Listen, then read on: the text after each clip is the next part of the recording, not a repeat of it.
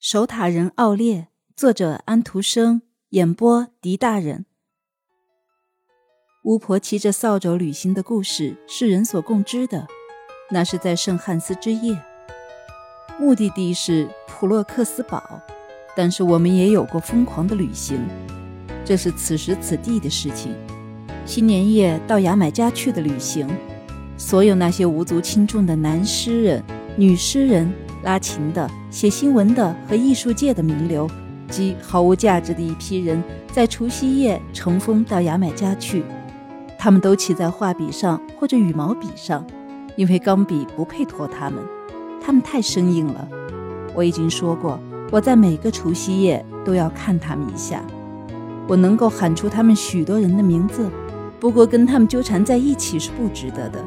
因为他们不愿意让人家知道他们骑着羽毛笔向牙买加飞过去。我有一个侄女儿，她是一个渔妇。她说她专门对三个有地位的报纸供给骂人的字眼儿。她甚至还作为客人亲自去报馆过。她是被抬去的，因为她既没有一支羽毛笔，也不会骑。这都是她亲口告诉我的。她所讲的大概有一半是谎话。但是这一半却已经很够了。当他到达那儿以后，大家就开始唱歌。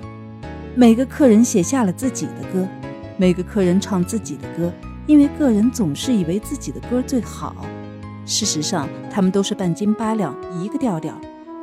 接着走过来的就是一批结成小组的话匣子，这时不同的钟声便轮流响起来，于是来了一群小小的鼓手。他们只是在家庭的小圈子里击鼓，另外有些人利用这时机彼此交朋友。这些人写文章都是不署名的，也就是说，他们用普通油纸来代替皮鞋油。此外，还有刽子手和他的小厮。这个小厮最狡猾，否则谁也不会注意到他的。那位老好人清道夫这时也来了，他把垃圾箱弄翻了，嘴里还连连说：“好，非常好。”特殊的好。正当大家在这样狂欢的时候，那一大堆垃圾上忽然冒出一根梗子、一株树、一朵庞大的花儿、一个巨大的菌子、一个完整的屋顶。它是这群贵宾的华棒，他把他们在过去一年中对这世界所做的事情全部挑起来，一种像礼花似的火星从上面射出来，这都是他们发表过的。从别人抄袭得来的一些思想和意见，现在他们都变成了火花。大家玩起一种烧香的游戏，一些年轻的诗人则玩起焚心的游戏。有些幽默大师讲着双关俏皮话，这算是最小的游戏。他们的俏皮话引起一阵回响，好像是空罐子在撞着门，或者是门撞在了装满了炭灰的罐子似的。这真有趣多了。我的侄女儿说：“事实上，她还说了很多非常有恶意的话，不过很有趣儿。但是我不想把这些话传达出来，因为一个人应该善良，不能老是挑错。你可以懂得，像我这样一个知道那儿的欢乐情况的人，自然喜欢在每个新年夜里看看这疯狂的一群飞过。假如某一年有些什么人没有来，我一定会找到代替的新人物。”不过今年我没有去看那些客人，我在原石上面划走了，划到几百万年以前的时间里去。我看到这些石子在北国自由活动，他们在诺亚没有制造出方舟以前，早就在冰块上自由地漂流起来。我看到他们坠到海底，然后又在沙洲上冒出来，沙洲露出水面，说这是色兰岛。我看到它先变成许多我不认识的鸟的住处。